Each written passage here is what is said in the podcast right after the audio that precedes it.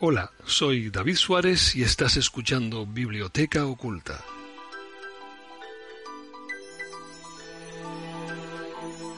Un programa donde conoceremos libros sobre temas apasionantes de la mano de sus autores. Donde nos adentraremos en la aventura de conocer nuevos paradigmas a través de sus protagonistas. Entra con nosotros en la Biblioteca Oculta.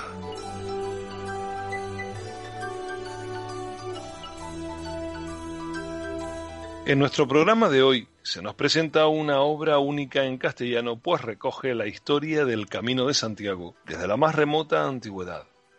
El autor analiza todas las tradiciones del camino, tanto paganas como cristianas, para ofrecer la visión más completa sobre la ruta de peregrinación más importante del mundo. Además, explica las tres rutas más conocidas del camino. También se expone la ruta marítima, que no ha tenido la atención bibliográfica que merece. Este título puede considerarse una excelente guía de viajes con la que recorrer el camino de Santiago.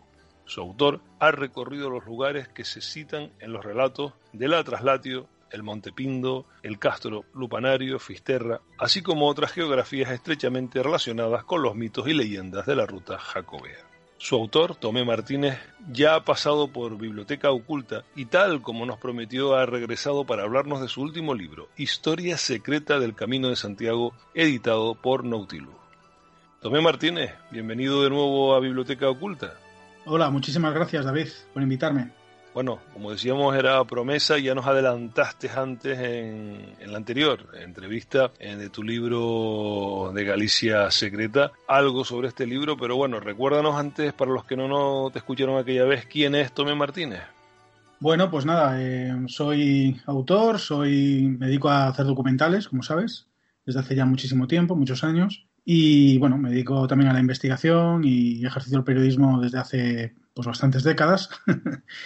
Y bueno, desde hace unos años eh, he vuelto, ¿no? Como Darth y aquí estoy, ¿no? Pues presentando mi último trabajo, mi último ensayo, que es Historia Secreta del, del Camino de Santiago. Bueno, yo recordaría que eres un gran divulgador de temas de historia y ciencia, eres reportero, eres cineasta, has sido premiado, ejerces el periodismo de investigación desde, bueno, desde hace 30 años, mm, un amplísimo currículum eh, que te ha llevado a conocer un montón de lugares mágicos, ah, bueno, has escrito un montón de libros, como son Civilizaciones Perdidas, Grandes Enigmas de la Historia, Historia Secreta de la Edad Media, Lugares Mágicos de España y Portugal, tu anterior libro, Galicia Secreta, del cual ya hablamos aquí en Biblioteca Oculta. Una persona de esas que cuando coge un tema profundiza, que no se queda con la simple eh, reseña, sino que profundiza para presentarle al lector libros con contenido contrastado y no son precisamente para aquellos que buscan la noticia fácil o el dato simplemente. Tomé Martínez, un, siempre un placer escucharte y leerte. Y hoy vamos a hablar de este tu libro, Historia Secreta del Camino de Santiago. Coméntanos, para empezar, como siempre le preguntamos a todos nuestros invitados, ¿por qué escribir Historia Secreta del Camino de Santiago?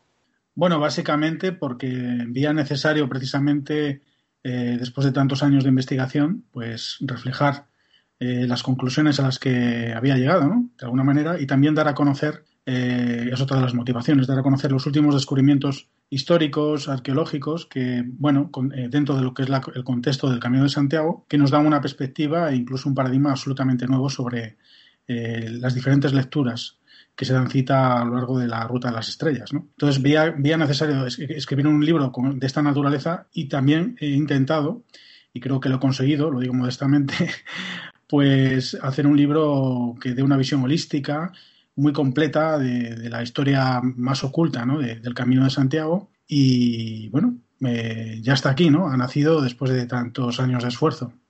Bueno, comienzas hablando en tu libro del amanecer del camino medieval. ¿Cómo fue ese nacimiento? Bueno, el, amanecer, digamos, del camino medieval eh, realmente nace a partir del mito, ¿no? de la leyenda.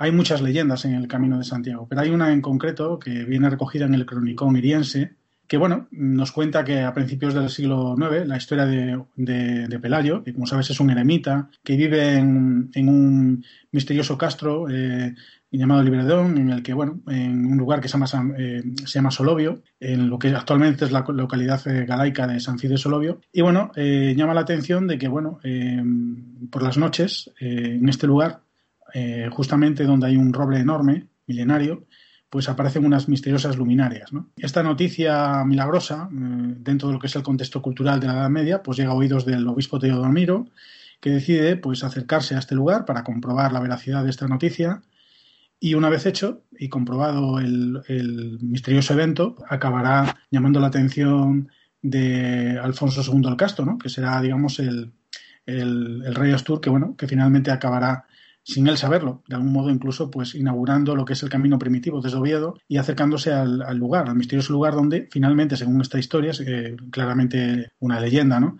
pues acabarán encontrando los restos de Santiago Apóstol. Yo advierto ya a los, a los oyentes que este es un libro muy profundo, 350 páginas. Yo creo que no toca tema relacionado, tangencial incluso, relacionado con el, con el Camino de Santiago.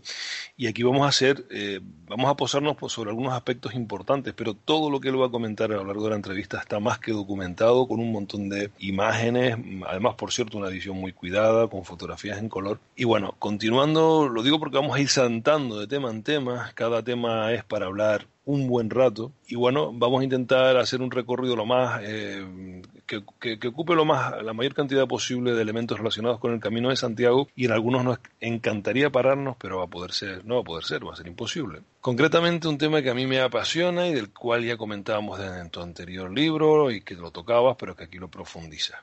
Y es que hablas del mártir hereje, pero que a lo mejor resulta que no es quien ocupa la tumba del santo. ¿Quién podría ser esa, esa incógnita? o si es el santo. Yo no sé cómo, cómo lo planteas tú en el libro y lo dejo ahí.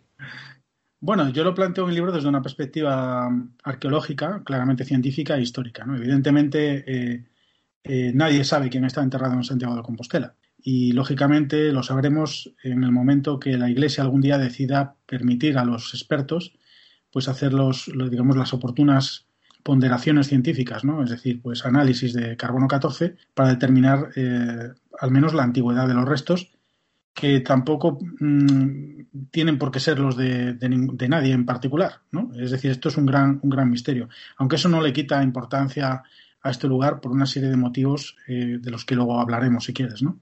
Hombre, Pristiliano es importante, eh, no solo en, en, la historia del camino, como tú bien sabes, pero está claro que en ese contexto histórico se convierte, pues bueno, en una amenaza para lo que es la narrativa que se pretende imponer por parte de las autoridades del momento durante el proceso de cristianización. Y bueno, este hombre que realmente, pues, eh, eh, su, su, cosmología era una auténtica revolución para la época, iba claramente en contra de, de, esa visión ortodoxa por parte de las mm, eh, autoridades eclesiásticas y, como bien sabes, pues acabó siendo ejecutado en Treveris. ¿no? En realidad, ya te digo, no se sabe quién está allí, pero tampoco sería, digamos, eh, ninguna sorpresa que algún día la arqueología constatara que mm, bueno que los que los huesos de, la persona que está allí o de, los, o de las personas algunos de ellos tuvieran relación con este misterioso personaje eh, teniendo en cuenta que bueno en el antiguo reino de Galicia pues Prisciliano pues tuvo muchísima importancia, como bien sabes, y se acabó convirtiendo de hecho en un mártir, ¿no? Para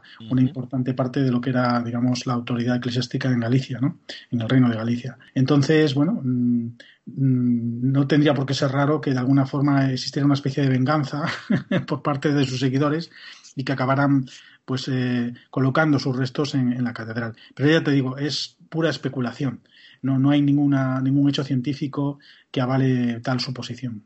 Bueno, independientemente de quién esté enterrado en, la tumba, de si fue prisciliano o no, también podría, planteo yo, eh, eh, una de las motivaciones para que el, camino de Santiago se activase en la Edad Media quizás como una forma también de terminar de asimilar lo que pudiera quedar todavía, tampoco eran muchos siglos los que habían pasado, después de la muerte de Prisciliano, en que su culto continuó, ¿no? Fue, quedó sobre todo en las zonas más, eh, menos urbanas o más rurales, ¿no? Sí, no, eso es evidente. En cuanto Prisciliano desaparece, el priscilianismo como doctrina, pues aún pervivió bastante tiempo entre las comunidades, esencialmente, como tú acabas de decir, las menos romanizadas, y fue así durante muchísimo tiempo, ¿no?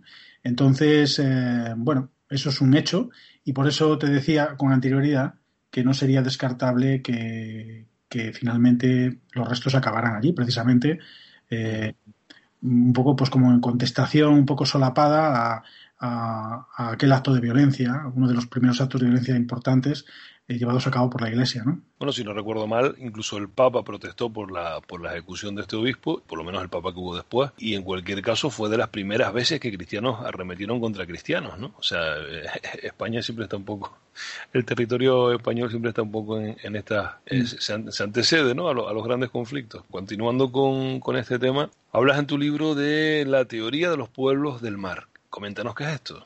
Bueno, tú sabes que a lo largo de, las décadas, de las décadas pasadas, especialmente, eh, digamos, eh, en el siglo pasado, hubo autores ¿no? que abogaron por una serie de teorías a la hora de tratar de explicar el origen pagano ¿no? del Camino de Santiago.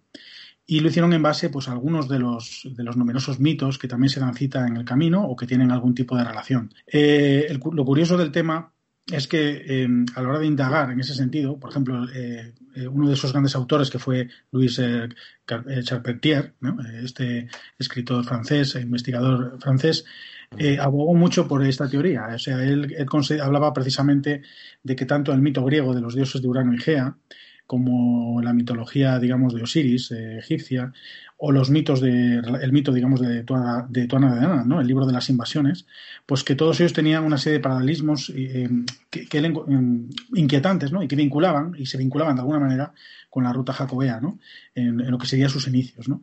entonces en las tres historias de hecho hay dos entidades hermanadas que sin embargo son enemigas entonces una de ellas representa el conocimiento este pueblo, eh, portador por tanto de cultura, será vencido, luego será dispersado en una primera batalla y durante su periplo cederá parte de sus conocimientos eh, a pueblos asentados en lugares próximos al mar y finalmente, tras el paso de varias generaciones, incitará, digamos, a la revancha en una nueva confrontación que terminará precisamente con una victoria ya definitiva y la recuperación de sus anteriores posiciones territoriales. Lo curioso es que en los tres mitos, la entidad dispersa, como resultado de esa primera batalla, lo que hará es mm, divulgar, digamos, sus conocimientos, su ciencia, los pueblos marítimos con los que contacta. Entonces, paradójicamente, esos espacios geográficos son los mismos en los que, según Charpentier, pues encontramos megalitos, construcciones tras las que además tú sabes que se solapan técnicas y sabidurías, digamos, muy complejas, ¿no?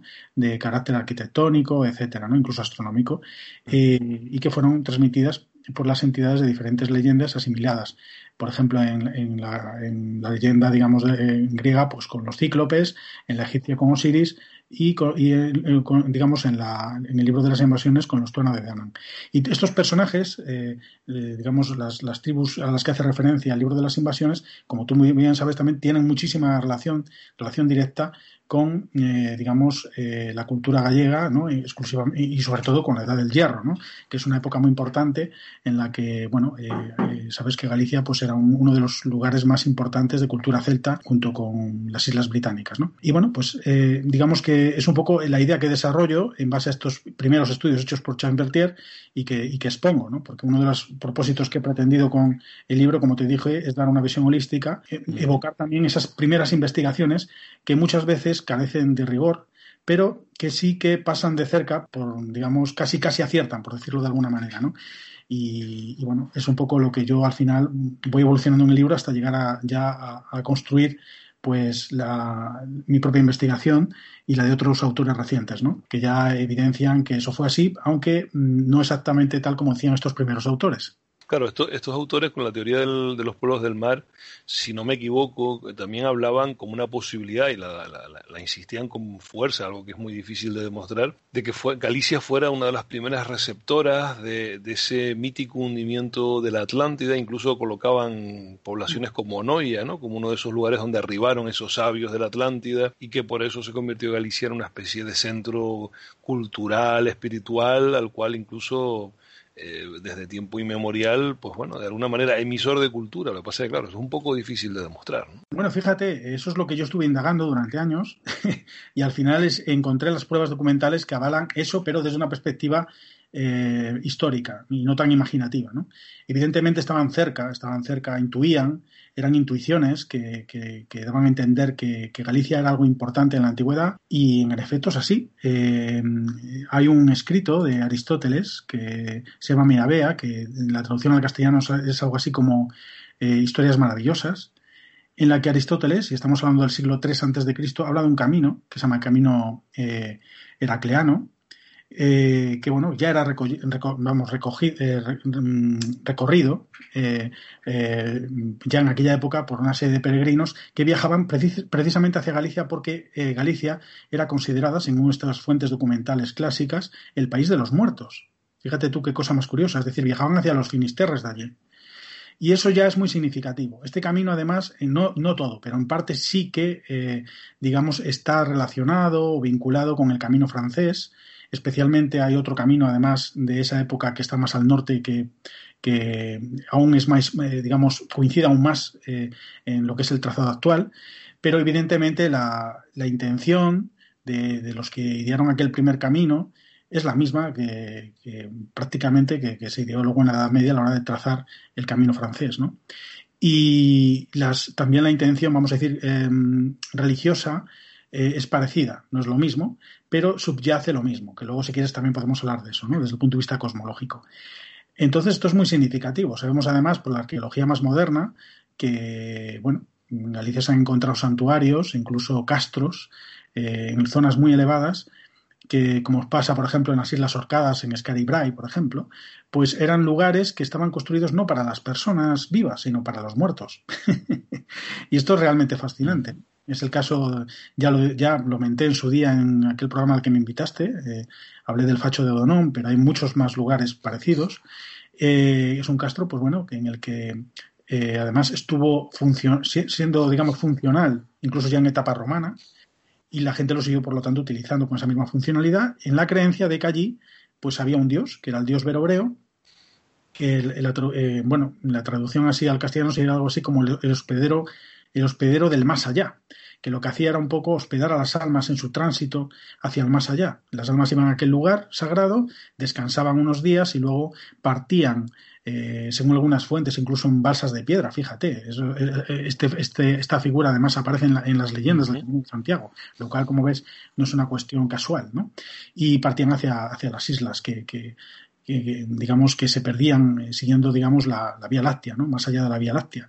Por tanto, ese mensaje, esa historia que, vemos retratada muchas veces e y esa lectura que se hace a veces del camino como camino cósmico, tal, pues nace ahí, nace precisamente en tiempos muy anteriores a la Edad del Hierro. ¿no? Estás en Biblioteca Oculta con David Suárez.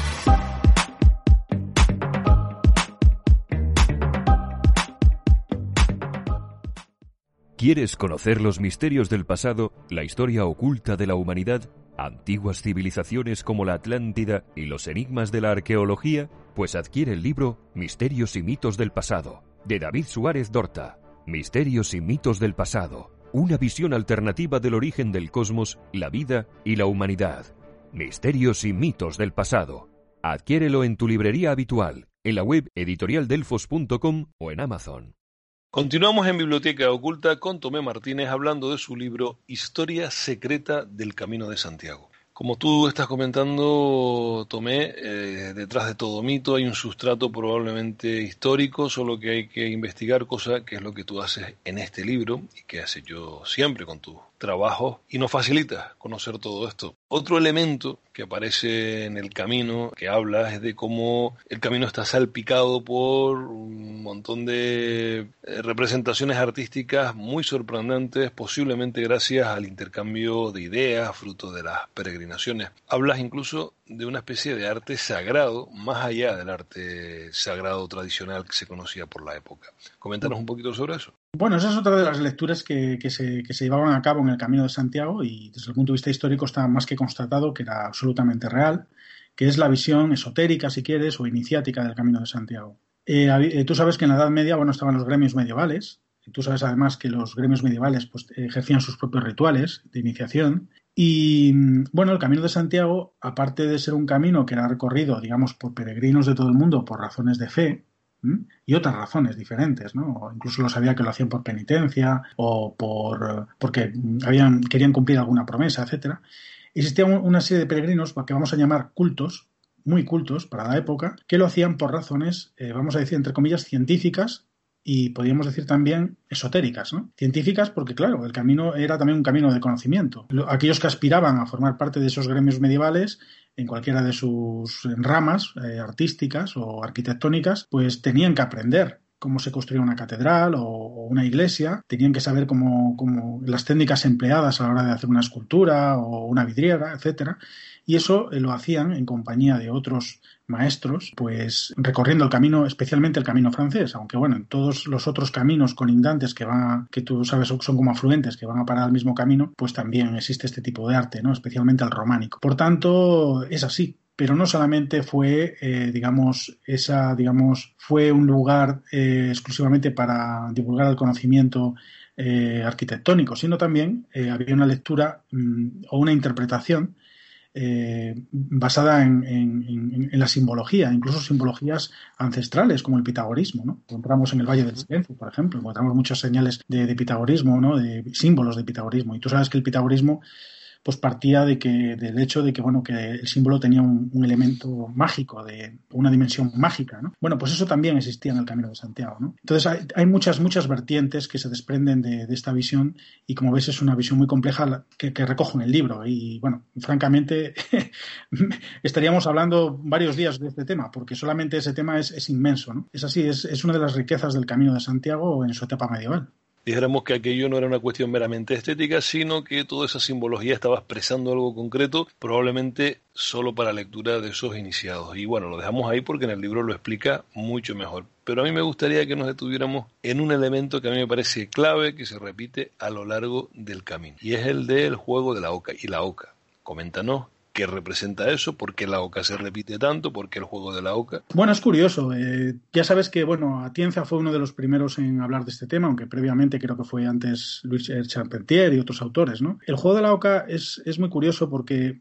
estos autores pues siempre lo han relacionado con el trazado de la ruta mm, francesa, ¿no? Y bueno, en el, digamos que más que nada por, varios aspectos, ¿no? Por un lado hay un aspecto simbólico, eh, el juego de la OCA, eh, digamos, es una espiral Tú sabes que el Camino de Santiago también está relacionado con el mundo de los petroglifos. De hecho, las glitografías medievales, que son esas marcas de cantero, están muchas veces inspiradas directamente en esa simbología de los petroglifos, que ha sido siempre una simbología llena de misterio, ¿verdad? Y entre esa simbología tenemos el laberinto, como tú sabes, etcétera, ¿no? Entonces, por ese, por, ese lado, eso, digamos, le llevó a muchos de estos autores a intuir que tenía que haber algo más detrás del juego, ¿no? Y es que lo interesante es que el, juego, además, eh, el tablero representa una espiral, como te estaba diciendo, que se distribuye en 63 casillas, todas son independientes, que podemos entender aquí como etapas, que, digamos, aquel que juega el juego de loca pues deberá de, superar durante la partida. Y estas casillas mm, tienen una serie de factores numerológicos que, al ser descompuestos y tal, pues tienen también un sentido eh, esotérico bastante trascendente. Pero luego hay otro aspecto muy interesante que sí que lo vincula, yo creo, ya de una forma mucho más clara. Y es que encontramos un paralelismo entre el juego y la primera guía del Camino de Santiago, el Códice Calistino, que divide precisamente la peregrinación en trece etapas. Pues bien, en la espiral, digamos, del juego de la Oca, eh, existen también trece eh, eh, casillas ocupadas por, mm, por, un símbolo muy peculiar, que es la imagen de una oca. Entonces, sabes que además la oca, bueno, es un símbolo que se repite, o la huella de la oca, eh, la huella palmípeda a lo largo y ancho de todo el camino francés y del camino de Santiago en general. De hecho, hasta hay crucifijos. Estoy pensando en Puente a la Reina, ¿no? Pues en la iglesia del crucifijo, precisamente, donde hay un crucifijo que tiene la forma de, digamos, de la huella palmípeda de la oca. Es decir, también está relacionado con los templarios. Es decir, todos esos símbolos se dan cita en el juego de la oca de alguna manera y también en el camino. Y por eso, eh, esas trece etapas en las que aparece el símbolo de la oca pues al estar reproducidas en el códice calistino y al comprobarse que no se pueden hacer esas 13 etapas eh, diariamente, porque es imposible ni siquiera a caballo, pues ha dado, nos ha llevado a pensar de que realmente eh, sería una especie de, eh, de elemento simbólico encaminado a algún tipo de ejercicio o ritual por parte de aquellos que iban a iniciar el camino de Santiago previamente. Estás hablando de laberintos, del juego de la oca, al que muchos jugamos de pequeño y que no imaginábamos que tuviese ese origen tan mágico. ¿En qué medida ese juego de la oca conecta, ya, bueno, ya lo dices, con el laberinto, pero que también conectaría con, con esos petroglifos que hay antiguos, prehistóricos en Galicia, han sido interpretados de diferentes maneras? ¿Hablamos de un sustrato para eso o una conexión en el tiempo con eso, de esa simbología que fue evolucionando? Bueno, el juego de la oca no deja de ser un viaje por una espiral, por una especie de laberinto. El laberinto está relacionado, pues, con el viaje, los viajes iniciáticos, está relacionado con la búsqueda del conocimiento, eh, con el empirismo incluso del conocimiento. Y es verdad, hay una evolución incluso. Eh, eh, digamos, el laberinto acaba evolucionando, especialmente la parte central del laberinto, que será un poco la meta, y ya estoy pensando en el laberinto prehistórico como el de Mogor, que, pues bueno, eh, acaba, digamos, enlazando simbólicamente pues con los crismones, por ejemplo, que podemos encontrar en San Juan de la Peña, por ejemplo, por poner un ejemplo. Mm, esto no es una cuestión casual. Realmente esa vinculación es, eh, se ha hecho así, deliberadamente, y, hace mención a esa búsqueda interior por parte de, esos peregrinos, vamos a decir, mucho más cultos ¿no? y, versados en una visión de la realidad en aquel contexto medieval pues muy superior al del resto de, sus coetáneos. ¿no? Por tanto, em, es una clara evocación a esa simbología que, sin embargo, eh, autores modernos no han sabido interpretar. Eh, ya sabes que yo en el libro Galicia Secreta tuve la suerte de estar con arqueólogos que, bueno, son la primera generación que ha sabido interpretar exactamente lo que significan los, los petrolifos eh, y bueno para, quien le interese recomiendo Galicia Secreta no para ahí se explica de una manera bastante exhaustiva pero realmente en lo que concierne al laberinto en particular pues, eh, eh, por ejemplo, el de Mogor parece que era, mm, y esto en función de, descubrimientos hechos por, arqueólogos de allí, pues tenía incluso una funcionalidad astronómica, pero vinculada con ese tipo de cosmología de la que estamos hablando desde un principio, propia de los santuarios de la Edad del Hierro, que vinculaba la funcionalidad astronómica con, eh, digamos, la materialización de, de, la idea de la muerte y de la transmutación de las almas y de los viajes de las almas, mm, digamos, más allá del horizonte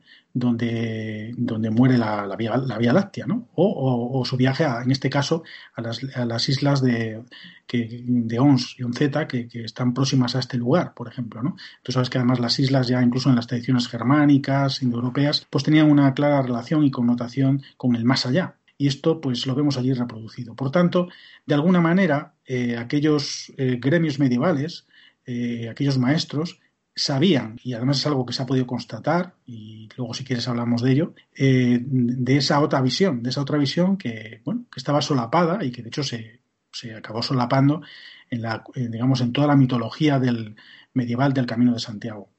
Bueno, nos estás hablando de un camino como una suerte de muerte espiritual o iniciática, pero imagino que eso no sería para todo el mundo, que la, sería para una minoría. Y hablas en el libro de otros peregrinos.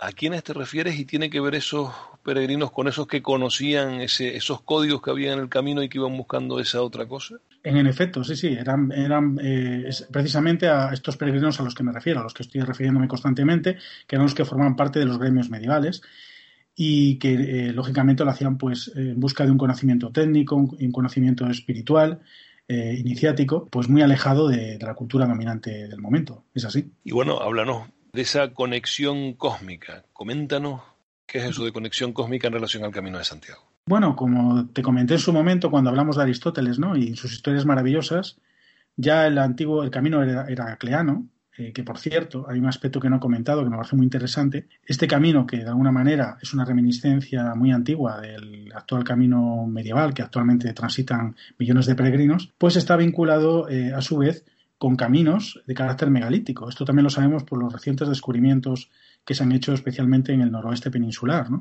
Hoy sabemos que, bueno, los romanos eh, siempre se ha dicho que eran los que hacían las infraestructuras. Bueno, eh, no es así del todo. Lo que hacían muchas veces era aprovechar viejas infraestructuras sobre las que lo que hacían era un poco restaurar las que ya existían. ¿no? Y parte de, esos tramos, algunos de los tramos más importantes del Camino de Santiago, pues eh, coincidían o estaban en zonas de influencia de antiguos caminos de peregrinación megalítica. Y cuando digo peregrinación megalítica es que mm, ya hay evidencias arqueológicas que constatan que, bueno, aquellas culturas, especialmente la cultura tumular en el noroeste peninsular, pues em, no solamente construían los túmulos para que fueran vistos, sino que además aprovechaban para eh, hacer vías de comunicación. Y sabemos por Stonehenge y otras investigaciones eh, relativamente recientes que estos lugares pues eran lugares de culto muchas veces, eran santuarios y que se hacían peregrinaciones locales y peregrinaciones no tan locales. Ya sabes que a Stonehenge eh, se, sabe que incluso venía gente desde los Alpes, ¿no? Y viajaban hasta allí, eh, por, pues eso, para hacer algún tipo de petición o hacer algún tipo de ritual, porque era considerada una zona sagrada, ¿no? Y lo que es eh, toda la zona, digamos, en toda, lo que es toda la edad del hierro, en, todo este ámbito geográfico, ya próximo incluso a lo que es Galicia, la Galicia actual y, y todas las islas británicas y tal, pues este tipo de, materialización de, de santuarios y de peregrinaciones ya, ya eran una realidad. Por eso, de algún modo, eh, yo creo que eh, el Camino de Santiago, lo que es la idea de peregrinación, pues realmente eh, la inspiración vino de ahí, precisamente, de, aquellos tiempos atávicos y ancestrales. Bueno, y claro, estás hablando de un origen pagano del, del, Camino de Santiago, un, un, origen que incluso es, si, si antes hablábamos de prisciliano, podría ser incluso anterior a todo eso, y que el priscilianismo de alguna manera lo recogiese, mm, pero claro, estás hablando de los celtas. Y la pregunta directa que te voy a hacer, aunque ya lo has sugerido, para el mundo celta gallego y celta en general europeo, ¿ya era una ruta sagrada la, ruta del camino? O sea, ¿se sabe que se recorría de manera habitual o de manera puntual? Sí, como te he dicho, desde el siglo III antes de Cristo, ya el, parte de, ese trecho, no todo, pero gran parte, es coincidente con el camino actual y efectivamente era recorrido eh, pues por peregrinos por otros motivos cosmológicos, lógicamente, no tiene nada que ver con la religión que luego vendría a apoderarse de las mentes de, Occidente, ¿no? que era la religión católica, ¿no? en este caso el cristianismo. Entonces eso es un, hecho constatado incluso desde el punto de vista arqueológico. Lo sorprendente es que, bueno, algunos de estos lugares eh, que son limítrofes o que está, o incluso mm, yo estoy pensando en el camino que lleva a Fisterra, ¿no? pues esos lugares todavía siguen vivos eh, y son lugares que, su origen es, claramente pues muy anterior al cristianismo y, donde todavía se siguen desarrollando muchos de estos cultos y rituales eh, claramente paganos. ¿no? Entonces, bueno, es, fascinante. Bueno, hablas del siglo III antes de Cristo, pero eso que se sepa, ¿hay algún indicio de que en el mundo, vamos a decir, prehistórico también se hiciera, también hubiera rutas en épocas pues muy muy remotas? ¿Hay alguna huella que indique eso? Sí, bueno, aparte de la prueba documental esta que te he hablado, eh, que habla, que bueno, es muy curioso porque los peregrinos que hacían aquella ruta, fíjate, eran protegidos, ¿eh? no se les podía atacar. O sea, o sea que fíjate si había una consideración importante, casi institucional para aquel momento, de, y de valor, puesta en valor de aquellos que hacían el camino a, lo que era el país de los muertos, que era Galicia en este caso, ¿no? O los finisterres que había allí seguramente, o lugares de poder, o si quieres, eh, santuarios que eran objeto de devoción. Como te he dicho, en el mundo megalítico hay pruebas de esas, eh, hay muchísimas y no solamente en el ámbito jacobeo, en toda la Europa megalítica. ¿no? Entonces es algo que está más que constatado. La pista de, toda esa vinculación con lo pagano eh, la encontramos en la Edad Media en la leyenda de la Translatio, que yo creo que esto es importante que la gente lo sepa, que es otra novedad importante para la inmensa mayoría de los que nos escuchan seguramente, ¿no? porque es una leyenda en la que tú sabes se nos cuenta la historia de los apóstoles de Santiago, ¿no? que llegan con el cuerpo muerto a Galicia, por cierto, en un tiempo récord, desde Palestina, y tratan eh, por todos los medios posibles de enterrar a, a su mentor, en el, Pico Sacro, que como sabes es un, lugar de poder celta, ¿no? Eh, un santuario celta muy, muy, muy antiguo. Y ahí entra una serie de personajes como la reina Lupa, el rey Duyun, eh, seres eh, bestias como el dragón, etcétera, que lo que nos están contando son muchas cosas más allá de la leyenda. Es decir, son metáforas que nos hablan con claridad de la lucha que se establece entre la nueva religión y el paganismo. Es decir, eh, sabes que la reina Lupa intenta en varias ocasiones incluso hasta asesinar a los discípulos, ¿no? Al final no lo consigue. Y finalmente acabará aceptando que, el cuerpo del santo acabe en un lugar sagrado eh, muy anterior al cristianismo. ¿no? Entonces, bueno, ahí sí que encontramos elementos de interés y también sobre eso pues me hago con el libro, claro, y indago sobre esos, esas evidencias, esos hechos y las vinculo con las evidencias de, que, nos, que nos da la arqueología. Por ejemplo, ahora sabemos que bueno, el Pico Sacro era un lugar también funcional desde el punto de vista astronómico, además en clara relación con lo que es la ciudad de Compostela, que luego si quieres hablamos de eso. Y todos los personajes que aparecen en la historia, pues eh, lo que se trata en esta historia es de desprestigiarlos, porque representan la visión ancestral del paganismo. Y no solo eso, representa también pues la funcionalidad de estos lugares. Sabes que en la, Edad del Hierro pues eh, se trataba de eh, materializar en la cosmología de aquellos pueblos. Por ejemplo, cuando eh, el dragón ataca a los discípulos y tal, hay un dragón que les ataca en un lugar, realmente está haciendo mención a, las criaturas que habitan ese lugar en la cosmología celta. ¿no? Cuando se nos está hablando de la reina Lupa, en realidad no es una reina, no es una persona de carne y hueso, en realidad es una diosa, es una diosa territorial. Es aquí donde está la, gran revolución ¿no? de percepción de paradigma, porque de, la misma manera que pasa en, en, las culturas indoeuropeas, como te decía anteriormente, o germánicas, donde hay diosas de la guerra o diosas territoriales y cumplen el mismo cometido. De hecho, hago paralelismos con otros eh, contextos eh, geográficos. Eh, en la parte que se llama antes de Santiago, pues hablo, por ejemplo, de, de Irlanda. En Irlanda hay varios santuarios que cumplen un cometido similar al que eh, pasaba, por ejemplo, en el Facho de Donón o que pasa actualmente en San Andrés de Teixido, por ejemplo, en Galicia. Sabes que es un, es un santuario que todavía sigue siendo funcional y probablemente San Andrés, por cierto, eh, se cree que, no era, eh, que en realidad es, ha sido solapado, es decir, ha, servido para solapar, mejor dicho, a una antigua, a una antigua deidad que, gobernaba y que, digamos, este lugar sagrado y que probablemente era también verobreo, ¿vale? Pero esto es una, teoría. Entonces, con esto te quiero decir que mm, aquí se habla, pues, de cómo, cómo fue esa transformación, ¿no? Y, y cómo, a pesar de que se cristianizó, no se cristianizó del todo y cómo, de alguna manera, quedó su huella disimuladamente impresa en, en los mitos, en las leyendas, pero, como veremos también, incluso en la propia catedral. ¿Sabes? Bueno, eso, eso vamos a preguntártelo ahora, pero antes de entrar en eso, se podría decir, en base a lo que tú has investigado, lo que has recorrido, lo que has recogido, lo que has recorrido también, que de alguna manera, bueno, siempre hay esos dos cultos, el culto público y el culto secreto, uno vamos a decir de carácter, como se suele decir, exotérico y el otro iniciático, que de alguna manera por esa zona había algún tipo de, tradición iniciática, incluso a lo mejor precelta, ¿no? incluso anterior a los propios celtas, que ha ido perdurando en el tiempo y que terminó cuajando en todas esas leyendas que nos han llegado en la época ya de la cristianización y quizá uno de sus últimos eslabones fue prisciliano o el priscilianismo. ¿no? Podríamos hacer una especie de guion por lo menos base con esa idea en, relación a, lo que hoy se hace como sustrato, ¿no? Eh, o lo que hoy nos queda en, el Camino de Santiago. Bueno, esa sería una visión más, una lectura más del camino, eh, podría ser una lectura más.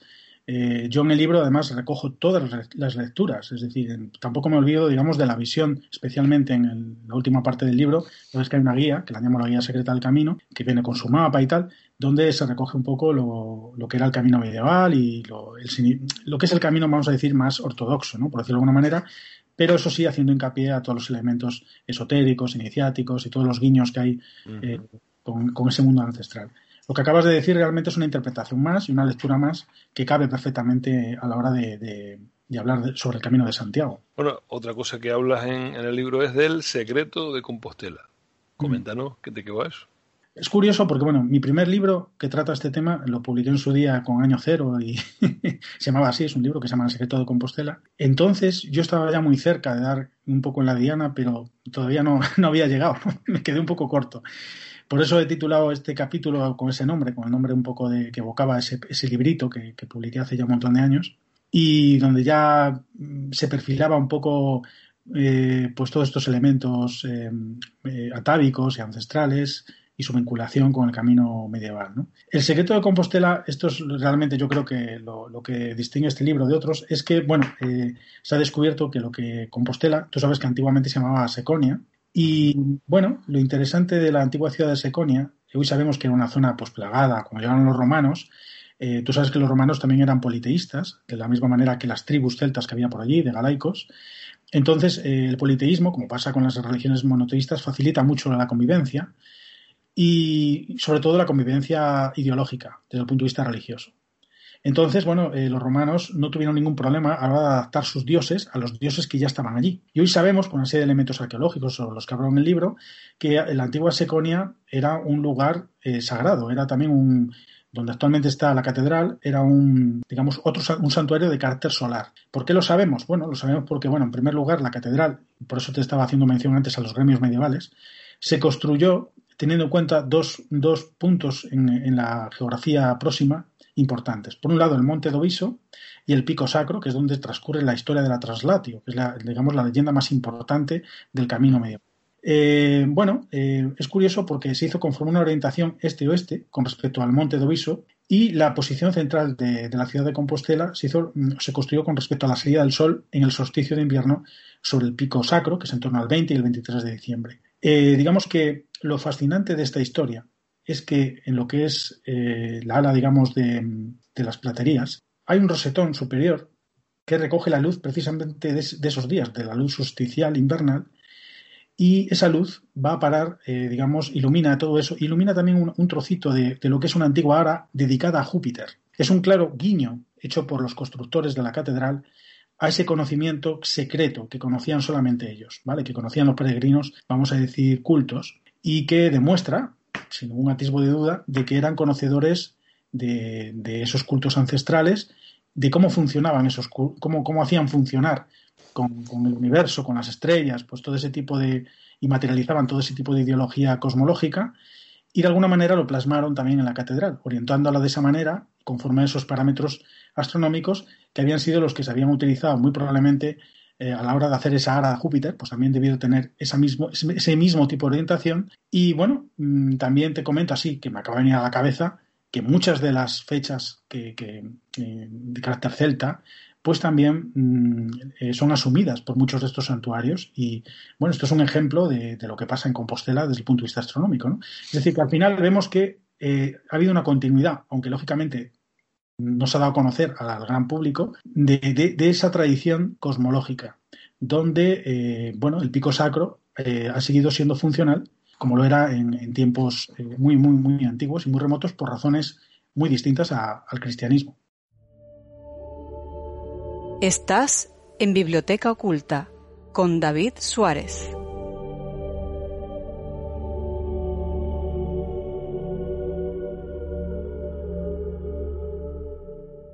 Continuamos en Biblioteca Oculta con Tomé Martínez hablando de su libro Historia Secreta del Camino de Santiago. Bueno, como comentábamos antes, al final resulta que se sigue haciendo el camino, se siguen haciendo cosas cuyo sustrato está quizá olvidado y que tienen un origen más pagano, más celta, incluso iniciático de lo que se supone, teniendo en cuenta que la mayoría de los peregrinos van simplemente a, disfrutar de un, un, maravilloso camino, a una ruta, como tú comentas, la, la, ruta más importante o quizá la más importante de, una de las más importantes del mundo, el Camino de Santiago. A mí me gustaría también indicar que tu libro concluye con una una guía secreta del camino, todo un lujo. Yo creo que este se va a convertir en un libro, yo diría, imprescindible para el que quiera hacer el camino, prepararlo bien, conocer, que no se, que no se le pase nada. Traes varias de las rutas, varios de los caminos y bueno, eh, facilitas ¿no? toda, toda ese, ese peregrinaje, pero quizá con otra perspectiva. Y es, ya, ya lo sugeríamos en la entrevista anterior,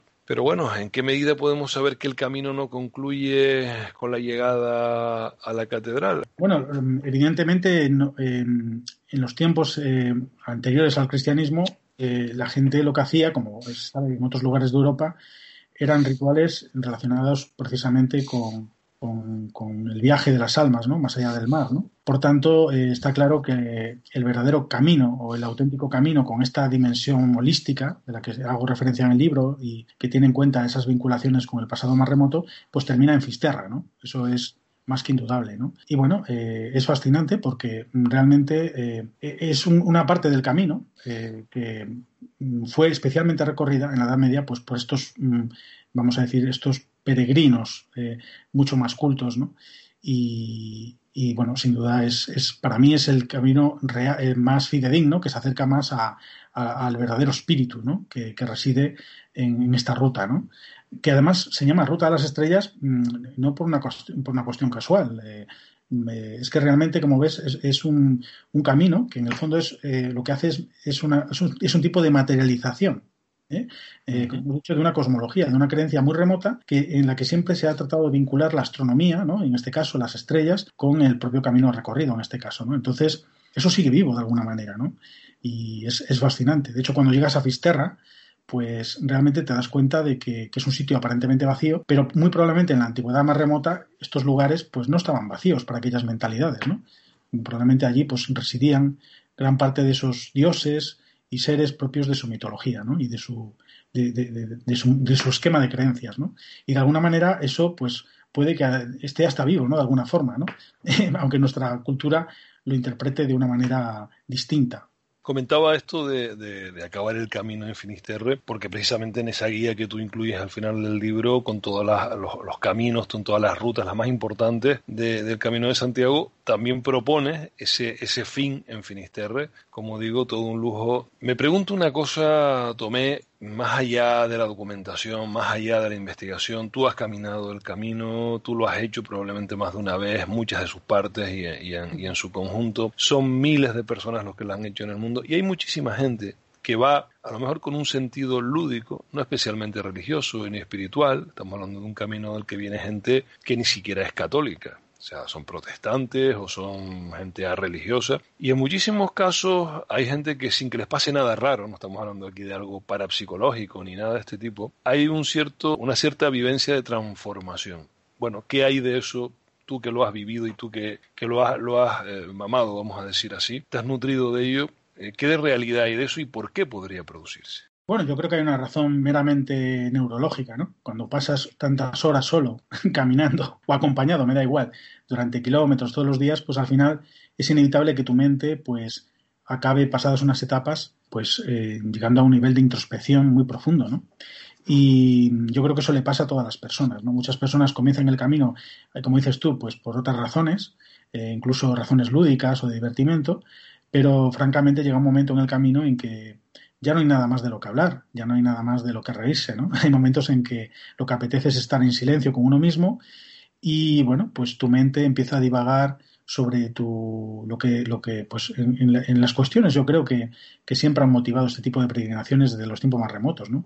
Que no hacen otra cosa que buscar respuestas a las grandes preguntas, ¿no? ¿Qué, qué soy yo? ¿Qué hago yo aquí? ¿Qué sentido tiene mi vida, ¿no? Mi existencia. Es decir, eso es muy importante, y más en los tiempos que corren, ¿no? en que todo es muchísimo más rápido, en que todo es eh, a una velocidad de vértigo, en que no da tiempo prácticamente a pensar en nada, ¿no? todo va a golpe de clic y de Facebook ¿no? y, de, y de likes. Eh, estamos construyendo una sociedad, a mi juicio, un poco, un poco desquiciante, ¿no? Y el camino pues te da esa oportunidad de hablar contigo mismo y de, y claro, de, al final si tienes la oportunidad realmente, realmente y objetivamente de transformarte a ti mismo una vez que has finalizado el camino, de, convertirte en algo, en otra persona, de alguna forma, y comenzar una nueva etapa en tu vida. ¿no? Entonces yo combino a la gente a que experimente eso porque realmente merece la pena. Y respecto al tema de, antes hacías mención, creo que es importante que también lo sepan los lectores, ¿no? Efectivamente el camino lo he recorrido, pero no solo eso, en el libro, en la guía, todas las fotos que veis ahí las estuve las hice yo eh, no solo por un, con criterio estético algunas de ellas pues realmente mm, están engarzadas al propio texto para que para que facilitar precisamente al peregrino pues eh, la información de la que estamos hablando, ¿no? Y, que la puedan interpretar con sus propios ojos. Y bueno, en ese sentido también he hecho un esfuerzo considerable, ¿no? De, de plasmar en imagen, pues, esas, esas claves del camino. Doy fe de ello, doy fe de ello. Tengo el libro delante ahora mismo, aquí en Biblioteca Oculta, y desde luego que es un libro súper documentado, con fotos, como digo, en color. Bueno, una edición que no es lo normal hoy en día, donde, donde bueno, se priman otros elementos frente a la calidad editorial. Desgraciadamente este libro no es así. A mí me gustaría, Tomé, que nos comentaras para ti cuál es el misterio o lo más relevante que no se sepa del camino. Bueno, precisamente lo, eh, que hago mención en el libro. No se sabe. Eh, a ver, ahora ya empezamos a saber, a conocer, pero hasta ahora no, no, se conocía realmente cuál era el verdadero origen del Camino de Santiago y cuál es la verdadera dimensión del Camino de Santiago, que a mi modesto entender está muy alejada de los patrones, eh, vamos a decir, neurológicos y de, la cultura, incluso, no voy a decir cristiana, porque no es del todo cierto, pero sí de los moldes ideológicos que hemos ido construyendo en los tiempos más modernos. El camino es mucho camino, realmente. Es, un espacio eh, eh, que a veces lo olvidamos, quizás el espacio sagrado, funcional, más grande del mundo. Es decir, tienes la oportunidad realmente de tener una experiencia eh, al margen incluso del cristianismo o cualquier ideología religiosa, que pues tienes la oportunidad de, vivir, de contextualizar una vivencia personal trascendental en un camino eh, de, durante kilómetros y kilómetros eh, que te ofrece esa posibilidad y que era una posibilidad que solamente se, se brindaba en la antigüedad a nuestros antepasados que bueno, estaban aleccionados adecuadamente para este tipo de experiencias. Entonces, en ese sentido, creo que es la parte que no se conoce y a la que yo invito al lector experimentar incluso, es decir, eh, que se lleve el libro en su alforja y que experimente esa, otra perspectiva, de, ese otro paradigma ¿no? de hacer el camino y, estoy convencido de que le va a sorprender cuando acabe su viaje y, que va, le va a transformar. Recuerda además, fíjate, cuando hablábamos de los gremios medievales, hablaban precisamente de la transmutación, de, del cambio, ¿no? Los, los, peregrinos medievales cultos, pues que forman parte de la gran obra, es decir, los que hacían realidad los grandes monumentos del Camino de Santiago, pues una de sus facetas era esa, precisamente, la de transformarse, la de convertirse en otra persona mejor, ¿no? Por decirlo de alguna manera. Bueno, eh, los alquimistas tomaron, el, si no me equivoco, el, propio camino de Santiago como sinónimo de lograr esa gran obra. Alquimistas que a lo mejor nunca, nunca, estuvieron en Galicia ni en el camino de Santiago, pero lo cogían como sinónimo. Y el propio Santiago una suerte de patrón del proceso alquímico o de la alquimia, ¿no? Sí, bueno, lo, lo estamos diciendo. Incluso en la propia catedral, que también hablo en un capítulo de eso, encontramos todos esos elementos en la propia catedral de Compostela, donde se supone que está Santiago Apóstol, todos los elementos propios de la alquimia y de la transmutación alquímica. ¿no? En muchas de sus esculturas, en los 24 ancianos del Apocalipsis, hay un montón de guiños claramente esotéricos y claramente incluso de simbología alquímica que, como pasa en otras catedrales importantes, como la Catedral de Charles, pues también podemos ver y leer e interpretar en la propia Catedral de, Compostela. Y bueno, eh, es uno de los temas que también trato en, las páginas de, mi, ensayo, ¿no? Mm, ya terminando el, programa o en la recta final, a mí me gustaría, Tomé, que le dijeras a los lectores qué van a encontrar en tu obra, en esta obra, y sobre todo a quiénes, o a quién o a quiénes va dirigida especialmente. El libro va dirigido a todos los públicos, a todas las personas, ¿no? Y es una visión, yo creo que he intentado al menos hacer eh, eh, un libro eh, primero es un ensayo, por supuesto, pero también tiene una parte de viajes al final, pero he, tratado de hacer un libro lo más completo posible. Es decir, para que tengan una visión holística de, todas las lecturas que se, que se concitan en el Camino de Santiago. Y esa dimensión, vamos a decir, holística, pues le va a permitir al lector pues yo creo que experimentar incluso el camino de una manera muy diferente. Por cierto, Tomé, tú que eres experto y, bueno, dominas el tema, para cuando un documental con todo esto que sabes eh, sobre el Camino de Santiago, esa historia secreta del Camino de Santiago, esto igual no lo tenías pensado, o sí, pero estaba fuera de... Hombre, me encantaría, ¿no? ¿no? No lo sé, la verdad, francamente no es una cosa que no haya barajado. Yo ni yo creo que cualquier interesado en el camino pues es una de las cosas que le gustaría hacer no bueno es una buena pregunta. Queda ahí si, y si algún como los gallegos no como gallego que soy no entonces bueno si algún productor lo escucha que sepa que tú estás interesado no pero sí, hombre, a ver, claro que sería bonito, ¿no? De plasmar algo así, ¿no? Indudablemente, ¿no? Ojalá, ojalá se pudiera, se pudiera disfrutar de un documental con lo que yo he leído en ese libro, que es una maravilla. Por cierto, ¿dónde se puede adquirir tu libro? Eh, ¿Cómo pueden hacerse el lector con, con tu obra? Bueno, que yo sepa está muy bien distribuido, ¿no? Está en el corte inglés, está en, en la FNAC, en la Casa del Libro, en fin, no creo que sea muy difícil localizarlo. Y luego, bueno, aquel que le, le cueste, pues bueno, ya tenemos a, Amazon, ¿no? En Amazon pues seguro que podrá adquirir eh, un ejemplar sin ningún problema también. Bueno, yo recuerdo que en librerías habituales, eh, a través de la página de Nautilus, un libro maravilloso que sin duda va a marcar una antes y un después en cuanto al conocimiento del Camino de Santiago porque trae esa otra historia, esa historia secreta, oculta del Camino de Santiago. Tomé Martínez, ha sido un placer tenerte aquí, que cumplieras con tu palabra de, de velarnos todo este tema del Camino de Santiago que ya nos apuntabas en la entrevista anterior, en la temporada anterior, y de verdad esperamos tenerte pronto de nuevo en Biblioteca Oculta. Muchísimas gracias por, por invitarme.